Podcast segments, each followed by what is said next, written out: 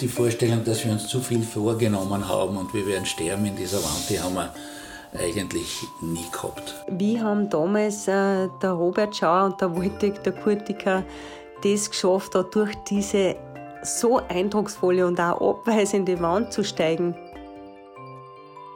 Hallo und herzlich willkommen im neuen Jahr und zu einer neuen Staffel des Bergwelten Podcasts über Höhen und Tiefen.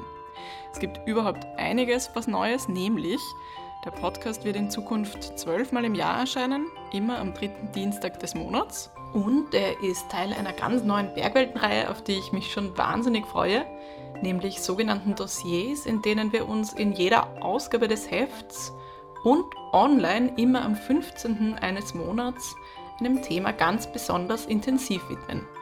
Dieses Mal geht es um Pläne und wenn ihr wissen wollt, was online auf euch wartet, dann tippt jetzt in euren Browser bergwelten.com slash Bergjahr 2022 und lest los.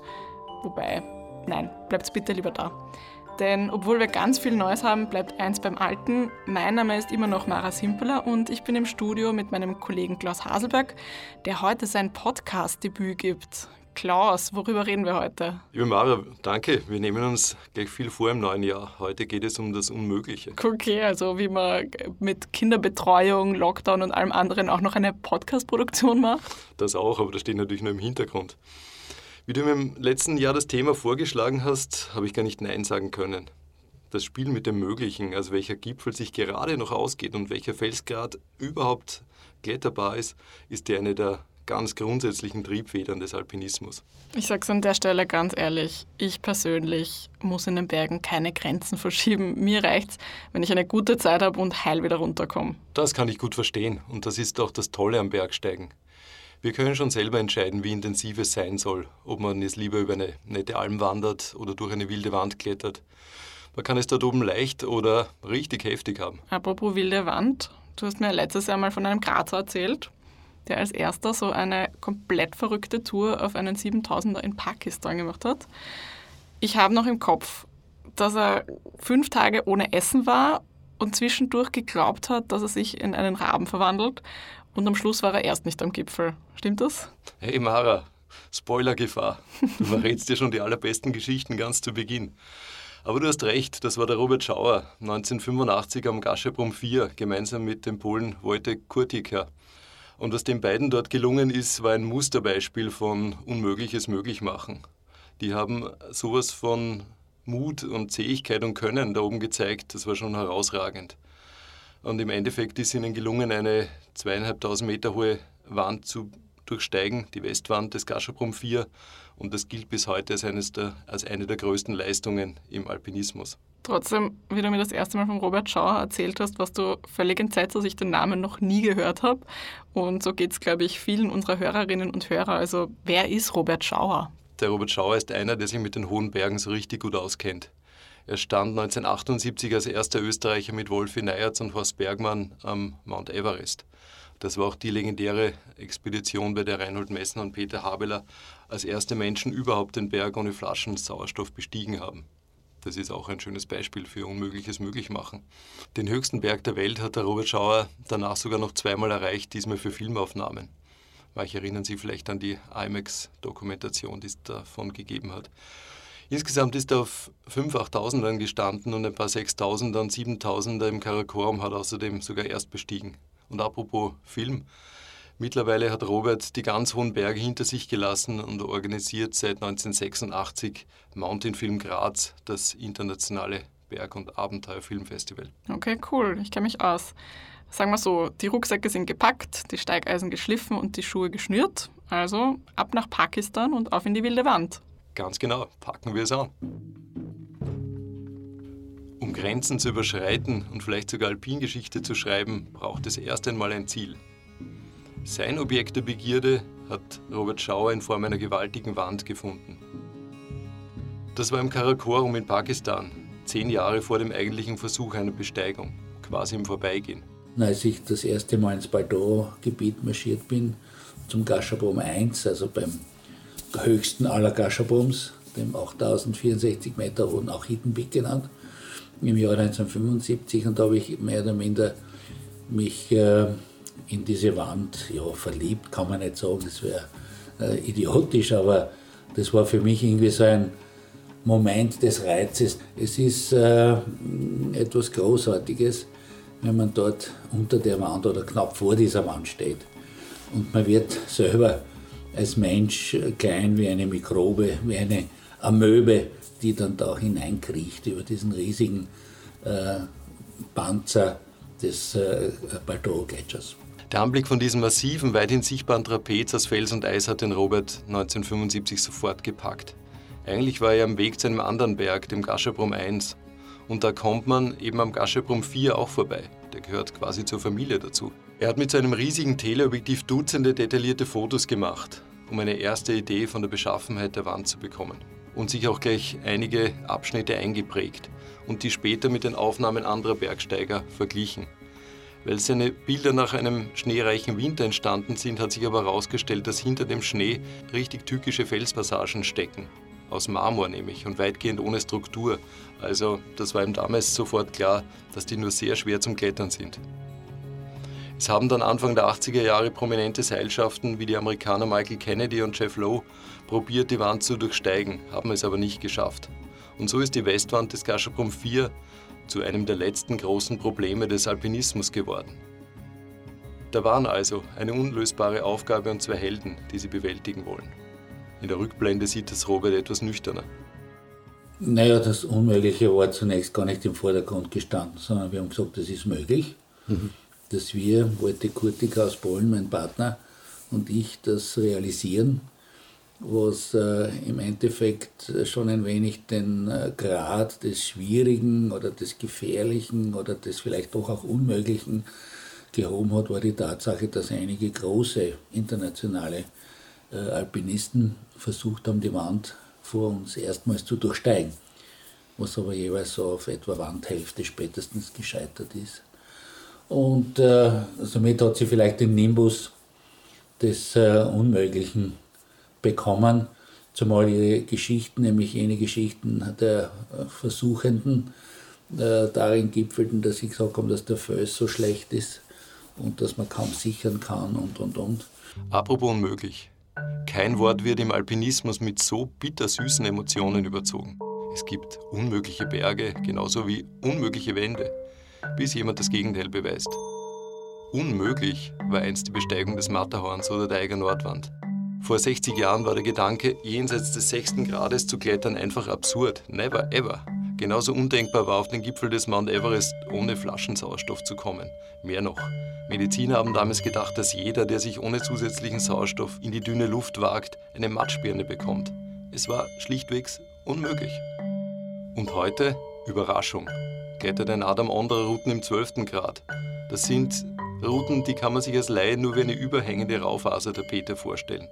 Alle 14 Achttausender sind längst ohne zusätzlichen Sauerstoff bestiegen und der K2 zuletzt sogar im Winter. Und Dani Arnold läuft in weniger als zweieinhalb Stunden durch die einst so berüchtigte Eiger Nordwand. Eins haben all diese Pioniere gemeinsam. Sie haben das Bergsteigen wesentlich vorangetrieben. Und natürlich gehört zu jeder neuen Rekordleistung auch eine gewaltige Portion Mut und Können. Ich meine, wir haben gewusst, was wir können, was wir bislang schon imstande waren zu schaffen. Ich meine, ich habe vorher schon äh, ein paar auch tausend, auch die Kaschabum, also nicht, auch die Rupal-Wand links und den Angabawat über den Südwestgrad äh, bestiegen. Das war eine meiner bis dato schwierigsten und anspruchsvollsten äh, äh, Klettereien oder Expeditionen. Und ähm, ja, war vorher auch am, am Everest, den K2 habe ich auch versucht und verschiedene andere kleine Expeditionen. Also ich war damals in diesem Alter wirklich äh, auf dem Höhepunkt meiner Leistungsfähigkeit auch, aber auch am Höhepunkt meiner Risikobereitschaft. Das muss man schon dazu sagen, weil ich gewusst habe, uh, da kann sehr schnell, wenn etwas fehlt oder etwas nicht zutrifft, dann zu einer Schwierigkeit werden, die wir nur mit größter Anstrengung und Mut und ähm, aber auch Können und ähm, Erfahrung, woraus man dann Entscheidungen fällt, können wir das schon meistern. An dieser Stelle ist, glaube ich, ein historischer und etwas philosophischer Diskurs angebracht. Die Geburtsstunde des modernen Alpinismus lässt sich mit der Besteigung des Mont Blanc im Jahr 1786 ansetzen. Damals begann die Angst der Menschen vor der Bedrohlichkeit hoher Gipfel zu schwinden und es sollte bald ein veritabler Run auf die Berge der Alpen einsetzen. Ja, die Berge wurden regelrecht erobert. Die Polarität von unmöglich oder vielleicht doch möglich war von jeher ein zentraler Antrieb für Wagemutige. Seitdem Klettern als eigenständige Disziplin interessant wurde, spielt auch das Wie eine immer wichtigere Rolle. Es ging nicht mehr nur auf den höchsten Punkt und wieder runterzukommen, sondern ganz bewusst wurden die schwierigen, vermeintlich unmöglichen Anstiege durch Wände und über Felsgrate gewählt. Unmögliches möglich machen bedeutet vor allem Erster zu sein. Auch da bieten die Berge Möglichkeiten, die in der Welt sonst schon rar geworden sind. Oder, um es mit Star Trek zu sagen, to boldly go where no man has gone before. Also insofern war schon der Reiz des äh, Fuß auf äh, Gelände zu treten oder zu, zu, zu, zu setzen, wo zuvor noch nie jemand war, war unheimlich groß und sicherlich auch Motivation. Zu jedem Zeitpunkt haben Alpinisten auf das Wissen aus den Generationen vor ihnen zurückgegriffen. Nie hat der Sport aber so stark von der Wissenschaft profitiert wie im 21. Jahrhundert. Nie wurde so viel geforscht, um besser zu werden, schneller zu sein und weiterzukommen. Robert und Wojtek waren im Vergleich dazu quasi in der Steinzeit unterwegs. Sie haben kein Team an Experten und Beratern an ihrer Seite gehabt und natürlich auch noch kein Internet oder Satellitentelefon, um die Schwarmintelligenz der Welt anzuzapfen. Ich meine, wir haben damit gerechnet, dass wir vier bis fünf Tage Schönwetter haben. Wir haben ja den Wetterzyklus sehr genau beobachtet, auch die Temperaturen und die Windrichtungen und alles Mögliche. Wir haben ja keine, ja, äh, keine, keine äh, Funkverbindung mit der Außenwelt gehabt, wo wir eine äh, ähm, sehr gute, wie es heute ja möglich ist, Wettervorhersage hätten bekommen können. Dementsprechend haben sich die beiden am 12. Juli 1985 selbst den Startschuss gegeben und sind mit ihren schweren Rucksäcken in die Wand eingestiegen. Dort hat sie von Beginn weg 50 Grad steiles Gelände erwartet. Klettern bis in den fünften Grad war angesagt, Absicherungen hingegen kaum vorhanden. Kurz gesagt, es war schwer, aber dafür nicht sicher. Reinhold Messner hat in einem Aufsatz einmal vom Mord am Unmöglichen geschrieben. Damit hat er die Einstellung von Bergsteigern kritisiert, die ihr geringes Können durch ein zu viel an technischen Hilfsmitteln kompensieren wollen. Davon waren Robert und Wojtek Lichtjahre entfernt. Die beiden haben gewusst, dass die Titanhaken, die sie dann und wann in den Marmor geschlagen haben, einen Sturz nicht halten würden. Aber sie sind erst einmal schnell vorangekommen, weil sie meist parallel geklettert sind und die Wetterbedingungen gut waren. Aber wie das so oft in einer Glückssträhne ist, prompt haben sie sich verschätzt. Wow, wir haben schon die ersten 1000 Höhenmeter hinter uns oder unter uns, besser gesagt. Und wenn das so weitergeht, dann kommen wir locker aus mit den fünf Tag Rationen, die wir vorgesehen haben. Aber das hat sich dann äh, schon am nächsten Tag als äh, Fehleinschätzung erwiesen. Und wir sind dann nicht mehr sehr schnell, sehr viel höher, sehr viel weiter gekommen in der Wand. Und dann waren eben aufgrund der Schwierigkeiten und der Wandverhältnisse es äh, ja zu einmal 200 Höhenmeter am Tag und dann wieder um 300 Höhenmeter am Tag. Aber es ist so richtig zitzelweise nur vorangegangen. Man muss sich die Bedingungen einmal bildlich vorstellen. Orkanartiger Wind kommt auf, die Sonne verdunkelt sich. Der Schnee in den oberen Teilen der Wand ist weicher, gibt wenig Halt und macht jeden Schritt mühsam. An eine Absicherung ist meist gar nicht zu denken und in den Biwakplätzen, die sie sich für die Nacht in den Schnee graben, schlafen sie eigentlich kaum. Nach fünf Tagen in der Wand ist ihnen dann das Essen ausgegangen und sie hatten auch keine Gaskartuschen mehr, um Wasser zu schmelzen. In einer Höhe von 7500 Metern hat es begonnen, massiv zu schneien. Jetzt könnte man auch fragen, wieso haben sie da nicht einfach umgedreht? Na, weil es einfach in solchen Wänden nicht gibt. Ein Rückzug war längst unmöglich, unter anderem, weil sie dafür zu wenig Haken und Seile mitgehabt haben. Er hätte auch viel zu lange gedauert. Es war ihnen nur die Flucht nach oben geblieben, in Richtung Gipfel und der Abstieg über den noch unbekannten Nordgrat. Trotzdem war Robert auch in dieser Situation grundsätzlich zuversichtlich. Die Vorstellung, dass wir uns zu viel vorgenommen haben und wir werden sterben in dieser Wand, die haben wir eigentlich nie gehabt. Also ich habe die, hab die nie gehabt. Ich weiß nicht, ich kann da nicht den Waldeck sprechen. Wir konnten auch nicht sehr viel sprechen untereinander, weil ab dem dritten Tag äh, haben unsere Stimmbänder WO gegeben aufgrund der trockenen Atmosphäre und dem wenigen Trinken, das wir zu uns genommen haben. Schlussendlich sind sie auf 7700 Metern Höhe festgesessen. Ein schwerer Sturm und die hohe Lawinengefahr haben sie gezwungen, zwei lange Tage und Nächte in ihren Biwaksäcken zu warten. Sie waren dehydriert und es war eiskalt. Diese ganze Situation war natürlich auch eine enorme körperliche und psychische Belastung. Dort oben sind dann Realität und Wirklichkeit verschwommen, erzählt Robert.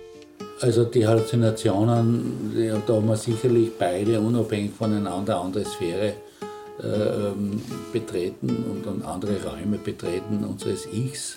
Ich habe ja auch selbst meinen Körper als vor der Gascherpunkt 4 Westwand fliegenden Raben habe ich in der Wand drinnen sitzen gesehen. Also ich habe mich mehr oder minder von meinem irdischen, von meinem leiblichen Dasein habe ich mich verabschiedet und ich war schon weg im Endeffekt. Und ich habe mich als Rabe habe ich mich lustig gemacht über die zwei, die da sitzen in der Gascherbahn für West und man schaut, die, die kommen nicht weiter, so quasi, und die, die, die bicken da drinnen. Nicht? Als das Wetter dann am achten Tag wieder besser geworden ist, war klar, dass die beiden nochmals eine Chance bekommen, ihre Route durch die Shining Wall zu vollenden, aber vor allem wieder zurück ins Basislager zu kommen und damit am Leben zu bleiben. Das hat für die beiden auch geheißen, ihre Pläne zu ändern und auf den Gipfel zu verzichten. Wir haben damals, weil wir schon wussten, dass wir am Ende unserer Kräfte sind und auch kaum mehr Material und Ausrüstung für den Abstieg hatten, äh, haben wir dann gesagt, 50 Meter unter dem Gipfel, als wir äh, die Wand durchstiegen und Nord, den Nordgrad erreicht haben, haben wir dann sofort den Abstieg durch Abseilen, Abklettern und Absteigen ja, äh, äh, dann angetreten.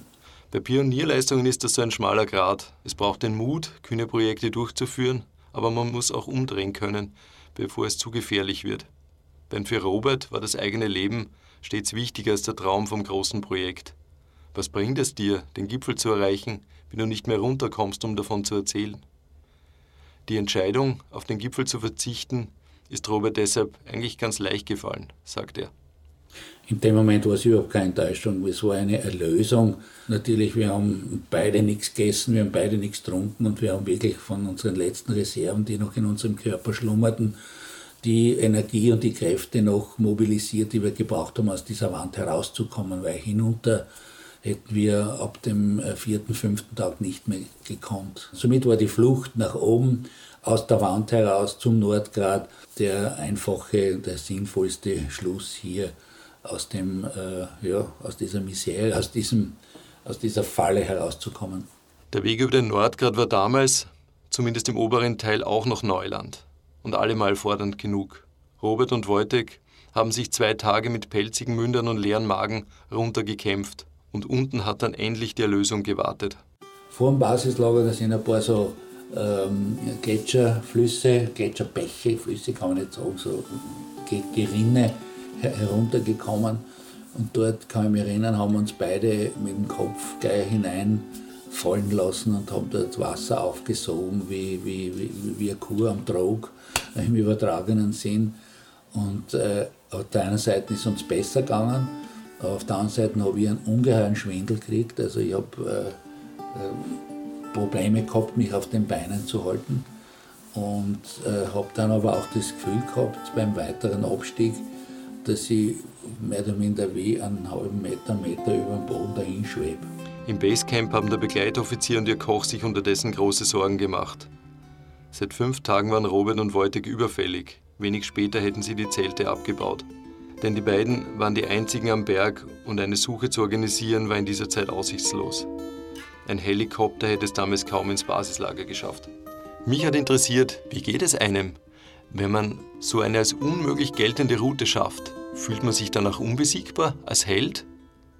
Robert sagt, dass ihnen unmittelbar danach kaum bewusst war, was ihnen mit der Durchsteigung der Westwand eigentlich gelungen war. Mehr noch, ihre Gefühle sind in eine ganz andere Richtung gegangen. Ja, Triumph war, das war es nicht. Das war ähm, die ungemeine Freude, wieder ins Leben zurückgekehrt zu sein, weil gerade wenn man dort oben äh, eingeschlossen in einem Biwakzelt sitzt und eigentlich Angst haben muss, dass man nicht von einer Lawine rausgeschwemmt wird aus der Wand, kämpfend mit seinen Halluzinationen, wo die Realität mit den Träumen und mit den äh, Visionen verwischt und verschwommen sich einem darstellen.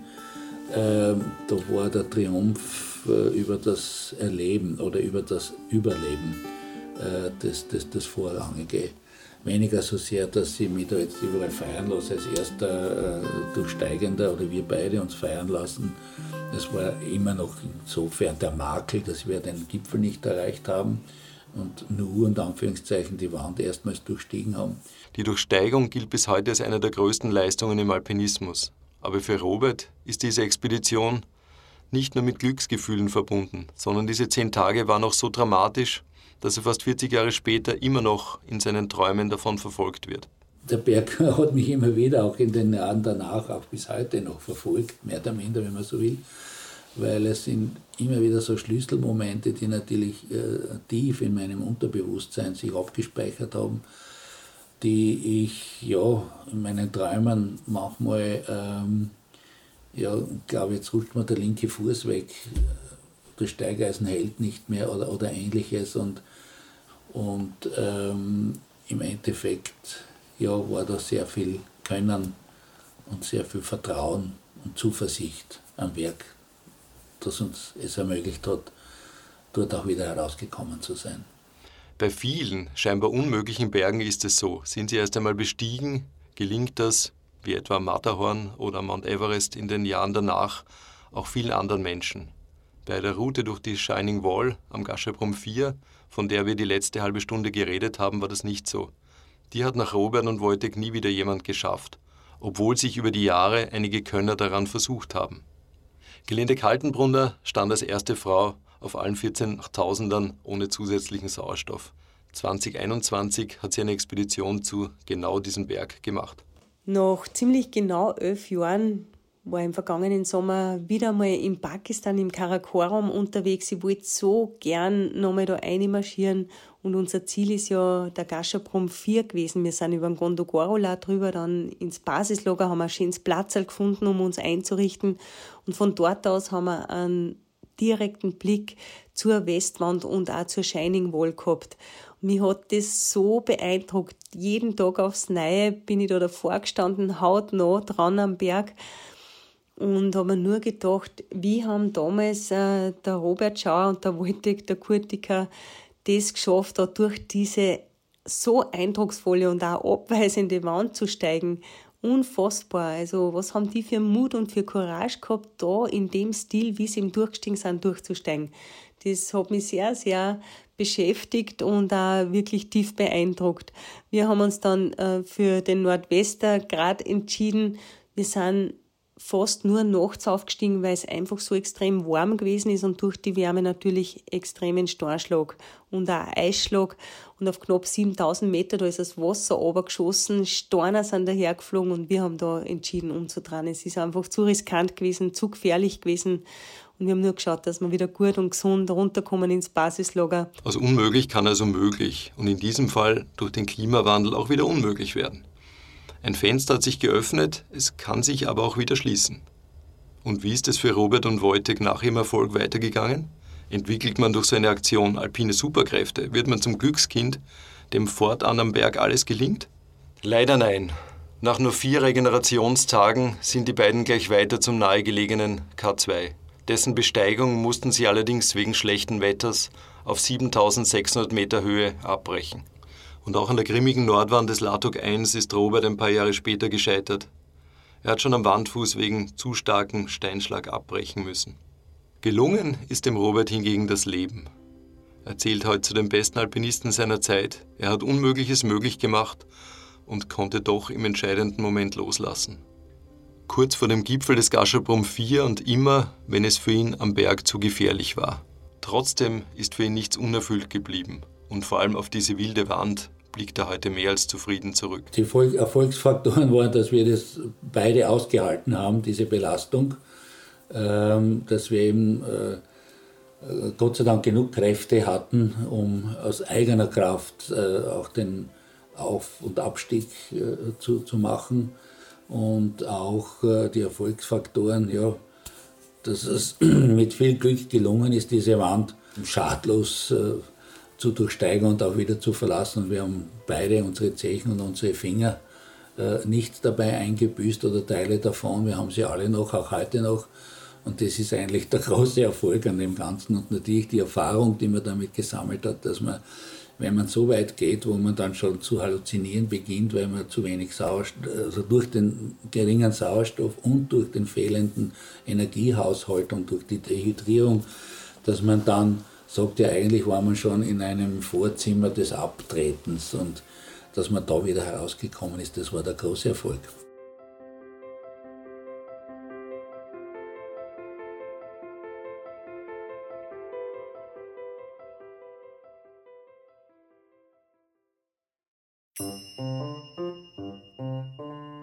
Nächstes Mal beim Bergwelten Podcast.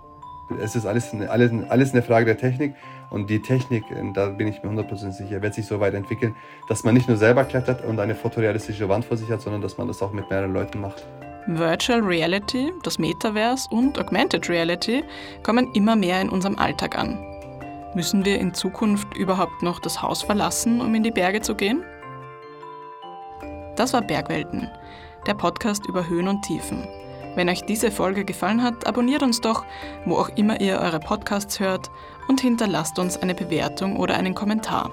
Für alle, die noch nicht genug haben, online findet ihr uns auf bergwelten.com, wo ich euch nochmal unsere Dossiers empfehle, oder ihr kauft das aktuelle Bergwelten-Magazin. Ihr findet uns auch auf Instagram und Facebook, jeweils unter dem Namen Bergwelten. Wir freuen uns, von euch zu hören. Der Bergwelten-Podcast wird produziert von Daniel Kubara, Martin Foschinski, Katharina Lehner, Klaus Haselböck, Katrin Rath und Mara Simperler. Wir hören uns am 15. Februar wieder. Bis dahin, viel Spaß in den Bergen.